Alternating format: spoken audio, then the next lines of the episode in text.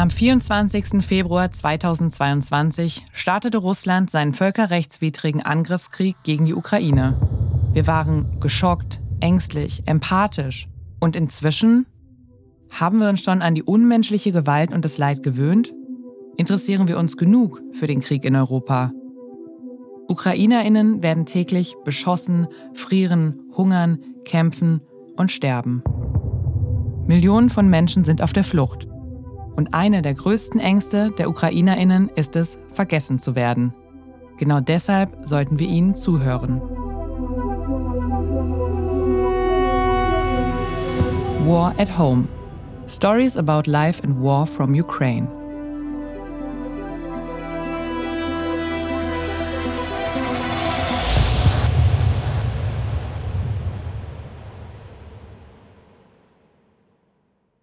Складні ситуації можуть обернутися порятунком. Lasst uns ein Wunder sein von Diana Dinge. Щастя стає переломним моментом у змінах на краще або те, що називається справжнім, істинним. Ich hätte niemals gedacht, dass der furchtbarste Moment meines Lebens noch zu etwas gut sein könnte. Das Leben geht seltsame Wege, besonders wenn der Tod an jeder Ecke auf dich lauert. Aber es stimmt, dein schlimmstes Unglück kann zu deinem Wendepunkt werden. In der grauenhaftesten Katastrophe kann sich deine Chance verbergen, alles anders zu machen. Einfach alles, weil du musst. Und weil es dich zu dem führen kann, was ich als echt oder wahr bezeichne. Hier ist meine Geschichte. Sie beginnt am 22. Februar 2022. Mir war den ganzen Tag mulmig zumute. Ich war unruhig und schrieb auf Instagram Sätze, die ich mir nicht wirklich erklären konnte. Meine Finger tippten wie automatisch, was in mir rumorte und raus wollte. Da ist dieses seltsame Gefühl, schrieb ich. Und weiter, aus irgendeinem Grund ist mir so, dass etwas auf uns zukommt. Etwas, das das Leben in ein Vorher und ein Nachher teilen wird. Das Gefühl, mich beeilen zu müssen. Oder das Gegenteil, langsamer werden und jeden einzelnen Augenblick in mir aufsaugen. Ich legte mein Smartphone beiseite, lief in meinem kleinen Apartment auf und ab.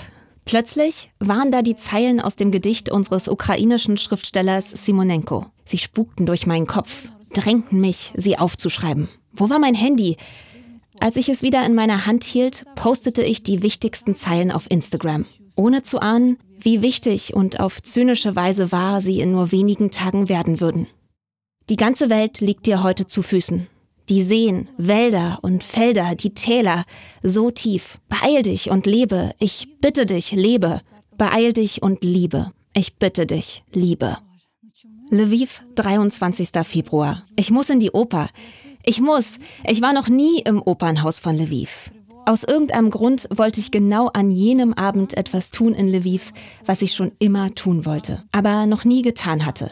Obwohl es mir heute, nur neun Monate später, so vorkommt, als sei dieser Abend Lichtjahre von mir entfernt, erinnere ich mich sehr genau an jedes Detail. Das leise Rauschen der Menschen, die nach ihren Plätzen suchen, der Geruch des Spiegelsaals, der wunderbare Klang der Instrumentalmusik. Draußen nieselte es und es lag eine seltsame, fast unheimliche Ruhe in der Luft.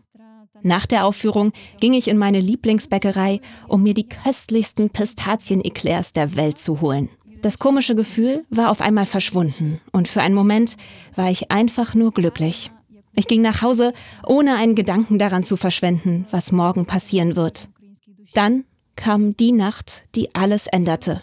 Und mit ihr kam die Dunkelheit, die blieb, als der Morgen anbrach. Mitternacht, 24. Februar. Verdammt nochmal, warum schlafe ich immer noch nicht? Seit Stunden wälze ich mich in meinem Bett hin und her. Und das, obwohl ich heute doch endlich mal die Gelegenheit hatte, früher schlafen zu gehen. Es dauert in dieser Nacht ewig, bis ich in einen unruhigen Schlaf falle. Ich träume wild. Ich habe Angst im Traum. Ein Krieg bricht aus in meinem Traum. Es ist 6 Uhr früh. Meine Freundin Sophia, die mit mir in dem kleinen Apartment wohnt, weckt mich mit den Worten, Diana, Diana, es hat angefangen, es ist Krieg. Der ohrenbetäubende Lärm von Sirenen. Von überall her. Die Straßen wie leergefegt. Aus meinem Fenster im 13. Stock sehe ich unten keine Menschenseele. Die Welt ist wie eingefroren. In einem einzigen Moment einfach erstarrt. Die Welt draußen vor dem Fenster und die Welt in mir. Beide stehen still. Ich erinnere mich gut an den Februarhimmel in dieser Todesstille. Dieses Gefühl, wenn du nicht weißt, was morgen oder auch nur in ein paar Stunden passieren wird. Ob es überhaupt einen Morgen gibt. Für dich, für die, die du liebst, selbst für die, die du noch nie leiden konntest. Nichts ist mehr sicher. Werden meine Eltern morgen früh aufwachen? Meine Freundin Sophia? Und ich? Werde ich morgen noch am Leben sein?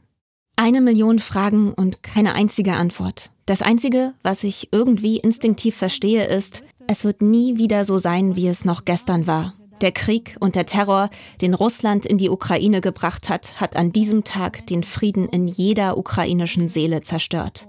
Und ich? Was soll ich jetzt tun? Welche Entscheidung ist richtig? Welche kann tödlich werden? Soll ich in Lviv bleiben, mit der Möglichkeit, meine Familie nie wiederzusehen? Soll ich versuchen, rauszukommen aus der Stadt, zu meinen Eltern? unter der Gefahr, auf dem Weg dahin zu sterben? Trotzdem entscheide ich mich, in meine kleine Heimatstadt zu meinen Eltern zurückzukehren. Von Lviv nach Tschernowitz. Es ist ein verdammt seltsames Gefühl, wenn du am Busbahnhof wartest und plötzlich Kampfhubschrauber über deinen Kopf fliegen. Und du bist eingekesselt in einer Masse aus rund 100 Menschen. Alle mit Koffern in der Hand und Angst in den Augen. Und du stehst taumelnd und ratlos in der Mitte der eingefrorenen Welt. Einer Welt, die auf der Stelle rennt und kein Schritt vorwärts kommt und kein zurück. Als der überfüllte Bus endlich losfährt, halten wir unterwegs fast jede Stunde an Straßensperren. Eigentlich ist Tschernowitz nicht weit entfernt von Lviv.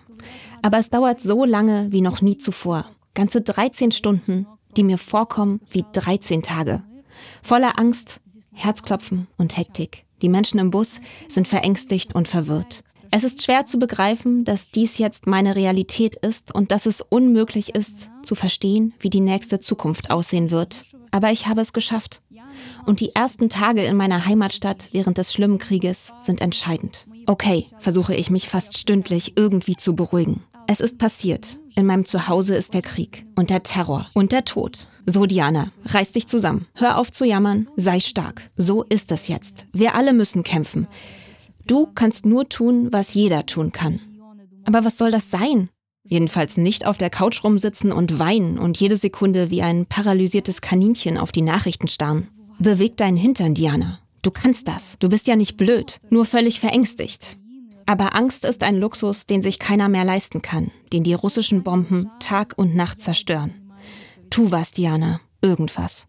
Du kannst zum Beispiel helfen, ein neues Zuhause für die Menschen zu finden, deren Häuser zerstört wurden. Für die Menschen, die es lebend aus der Zentral- und Ostukraine rausgeschafft haben. Du kannst Lebensmittel und Kleidung sammeln. Wie wäre es, Tarnnetze für die Kämpferinnen und Kämpfer herzustellen? Du kannst auch versuchen, Informationen weiterzugeben. Was auch immer. Es ist an der Zeit, dich selbst an der Hand zu nehmen und zu handeln, Diana. Und nicht nur ich wache nach dem ersten Schock auf. In den ersten Wochen des Krieges erlebe ich vor allem, wie unbesiegbar wir alle sind, wie viel Licht und Kraft jeder Einzelne tatsächlich hat, die er bereit ist zu teilen. Jede und jeder tut, macht, hilft und versorgt. Auf die Starre folgt eine unglaubliche Welle von Solidarität, Hilfsbereitschaft und praktischem Handeln. Kämpfen, verteidigen, beherbergen, Unterkünfte wieder aufbauen, Kochen, beten, die Botschaft verbreiten. Wir schaffen das. Alles. Wir haben uns vereinigt. Die Ukraine ist eins. Und um uns herum haben sich auch Menschen und Länder zusammengeschlossen. Ich bekomme noch heute Gänsehaut, wenn ich mich daran zurückerinnere, wie eine Gruppe von Frauen beim Weben der Tarnnetze laut und mit Tränen in den Augen für den Frieden in der Ukraine zu beten beginnt. Alle hoffen, dass all dies wie ein schrecklicher Traum sehr schnell enden wird. Aber es endet nicht. Die Zeit vergeht, der Krieg wird immer schlimmer und grausamer. Mein geistiger Zustand verschlechtert sich. Ich kann weder arbeiten noch an etwas anderes als den Krieg denken. Ich schlafe gar nicht mehr. Meine Eltern fangen an, sich große Sorgen zu machen. Sie haben Angst, dass ich den Verstand verlieren könnte, wenn das so weitergeht. Aber mit dem Krieg brechen auch bei mir noch ganz andere Dinge auf. Totgeschwiegene oder lang verdrängte Konflikte. Meine eigenen privaten Probleme und Gespenster. Plötzlich stehen sie alle auf einmal vor mir. Eine Beziehung, die in die Brüche geht. Ein gut bezahlter Job, den ich verliere. Plus Millionen von Gedanken in meinem Kopf, die einander jagen und nirgendwo ankommen. Fragen über Fragen, die wie die Sirenen beim Luftalarm mein Hirn zum Platzen bringen. Ist das alles wirklich wahr? Warum bin ich in einem nicht enden wollenden Albtraum gefangen? Wieso passiert das alles? Wieso darf so etwas Schreckliches überhaupt passieren? Wer hat das erlaubt? Warum können die mächtigen Länder, wieso können der Westen, die UNO, die NATO, die EU und alle anderen großen Organisationen das nicht einfach verhindern, den Krieg und den Terror stoppen? Wieso schnippt keiner mit dem Finger und lässt mich aus dem Albtraum erwachen? Bis heute habe ich keine Antwort auf diese Frage. Meine Welt, die ich aufgebaut hatte, ist zerstört. Mein Leben steht still. Der Krieg hat den Pauseknopf gedrückt und lässt ihn nicht mehr los. Für wie lange? Für immer, Dummerchen. Für immer? Diana, wach auf. Tu was. Entscheide. Ja, ich weiß. Ich weiß, dass ich eine radikale Entscheidung treffen muss. Eine Entscheidung, die mein Leben für immer verändern wird. So oder so. Vielleicht gibt es nie mehr einen Weg zurück. Auch wenn die Westukraine, also da, wo ich damals bin, als ein mehr oder weniger sicherer Ort gilt, so kann ich nicht weitermachen. Nach einigem Zögern, aber mit dem intuitiven Gefühl, dass es richtig ist, entscheide ich mich, die Ukraine zu verlassen. Ich schreibe einer Freundin, Valeria, die in Berlin lebt, eine SMS und frage sie, ob ich eine Zeit lang bei ihr bleiben kann. Das geht leider nicht. Stattdessen bietet sie mir aber an, bei einer deutschen Familie unterzukommen, die ein Mädchen oder eine Frau aus der Ukraine aufnehmen wollen. Das war dann ich, die damals 20-jährige Diana. Ich brauche eine Liste mit Dingen. Was kann ich überhaupt mitnehmen? Ist das nicht auch schon wieder ein blöder Gedanke? Was macht das am Ende für einen Unterschied? Wie nie zuvor erschienen mir Dinge als Last und unnötig. Es ist, als ob alle materiellen Werte ihren Wert verloren haben. Dinge, die vor dem Tag X unersetzbar schienen, fast heilig, sie sind nicht mehr wichtig. So, als hätten sie mit dem Ausbruch des Krieges automatisch ihre Bedeutung verloren. Nur eine Sache ist für mich als Fotografin noch wichtig, meine Kamera. Ich packe sie behutsam ein, um sie mitzunehmen auf diese Reise ins Unbekannte. Außerdem meine wenigen Ersparnisse, warme Kleidung, einige Bücher, ein Laptop. Das ist alles. Es kann losgehen. Ich bin bereit. Nur meine Eltern, meine jüngere Schwester und Valeria in Berlin wissen davon Bescheid. Es gelingt uns erstaunlich schnell, Transport und Unterkunft zu organisieren und innerhalb weniger Tage verlasse ich mein Land nach Deutschland. Es ist eine Flucht. Nein, es sind mehrere Fluchten. Klar, die vor dem Krieg, aber auch vor der beendeten toxischen Beziehung vor der Angst und vor dem Unbekannten. So beginnt das nächste Kapitel. Diana zieht nach Berlin. Eine Stadt, die für mich etwas Besonderes geworden ist. Die mir wie eine zweite Heimat sehr lieb geworden ist. Schon der erste Moment bleibt unvergesslich. Berlin begrüßt mich mit vielen blauen und gelben Fahnen, freundlichen Menschen, schöner Architektur, einem ruhigen, frostigen Frühling und einem Gefühl des Friedens. Meine ersten Tage in Berlin sind für mich eine ganz besondere Geschichte, die ich bei Gelegenheit immer wieder gern erzähle und ich erzähle eigentlich gar nicht so gern und schon gar nicht viel. Berlin ist eine Art Liebesgeschichte, die eigentlich bis heute anhält. Eine Geschichte, die ich für immer in meinem Herzen bewahren werde. Diana, du befindest dich also in einer anderen Realität. Es ist verrückt, wie so unterschiedliche Szenarien auf ein und demselben Planeten zur gleichen Zeit passieren können. Es ist verrückt, wie sich das Leben über Nacht wirklich verändern kann.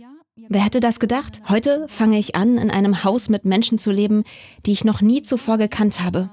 Ich werde alles zurücklassen, was ich mir in der Ukraine aufgebaut hatte, und versuchen, mein Leben neu zu gestalten.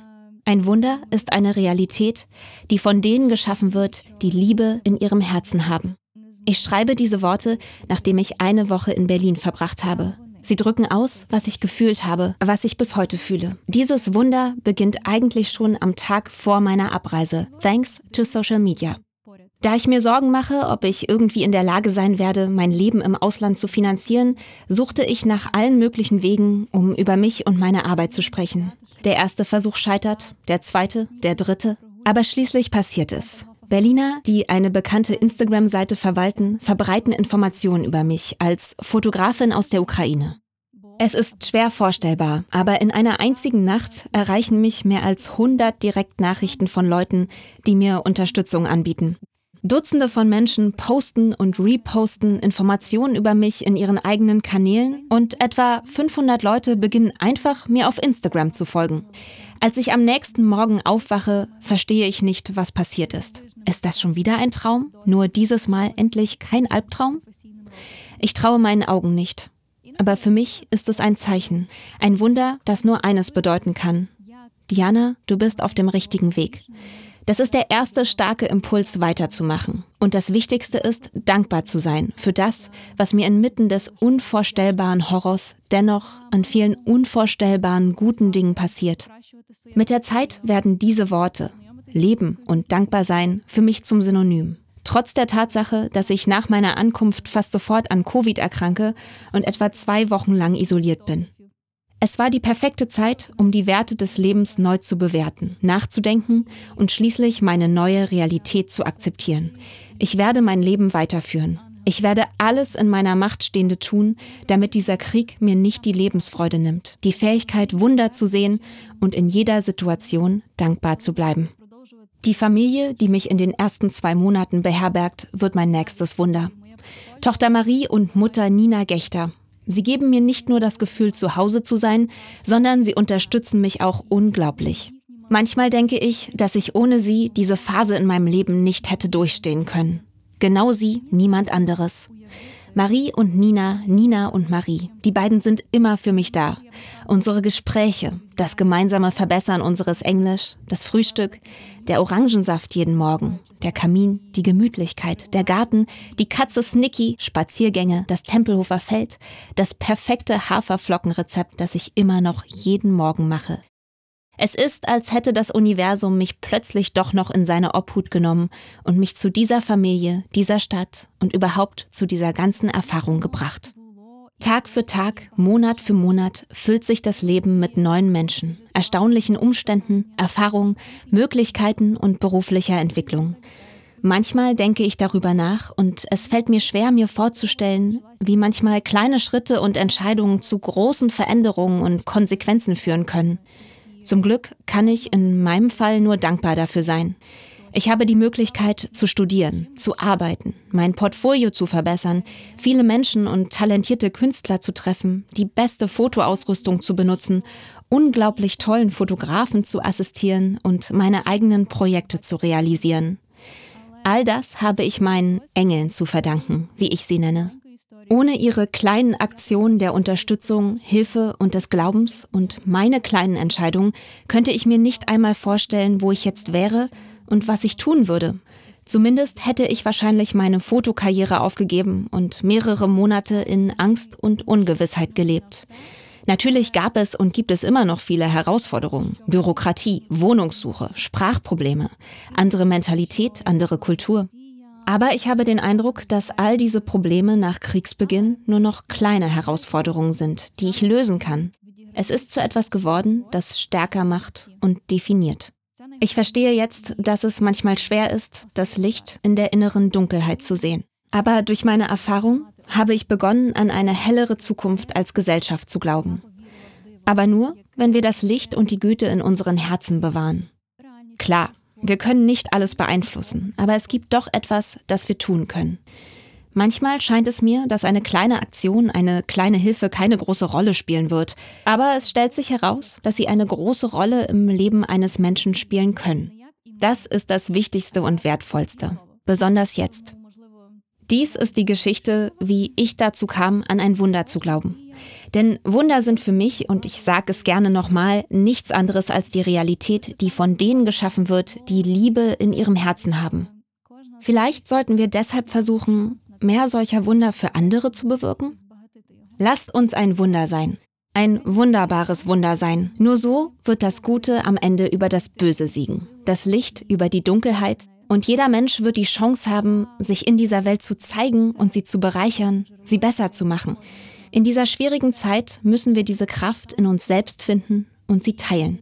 Ich glaube, dass diese unerschöpfliche Quelle in jedem von uns steckt. Boah, ey, Diana, stop it. Das war jetzt wirklich wie die Rede eines Predigers. Na gut, stimmt aber alles trotzdem. Und ich möchte mich bei den Menschen bedanken, die mich dahin gebracht haben, wo ich jetzt bin. Und die mein ganz persönliches Wunder waren und sind. Mit Dankbarkeit im Herzen und Liebe im Handeln meiner Freundin aus der Ukraine, Valeria, die mir beim Umzug nach Berlin geholfen hat. Marie und Nina Gechter, die mich beherbergt haben. An die Administratoren der Instagram-Seite Berlin Ausländer Memes, die Informationen über mich geteilt haben. An Ann-Kathrin, die mich mit der besten künstlerischen Umgebung in Berlin in Verbindung gebracht hat.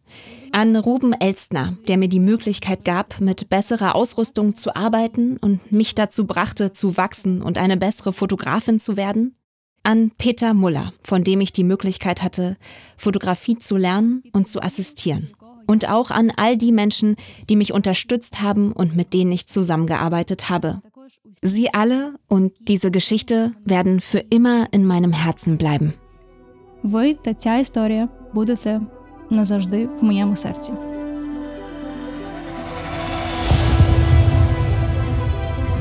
War at Home ist eine Produktion von Bose Park Productions und Elder Academy. Alle Folgen des Podcasts wurden innerhalb des Projektes Digital Media Lab erarbeitet und aufgenommen. Das Projekt wurde durch Mittel des Auswärtigen Amtes gefördert und finanziert. Wenn euch der Podcast gefallen hat, abonniert ihn gerne und empfehlt ihn weiter.